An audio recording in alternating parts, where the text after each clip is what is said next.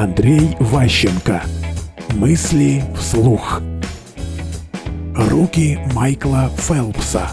Один сидит, у него болит спина все время, там ему нужны другие кресла, подушки, что-то еще. А другой сел, правильно выбрал позу, работает целый день и все нормально, вышел, спокойно себя чувствует. Понимаете, вот часто ключевая вещь в успехе – это усталость.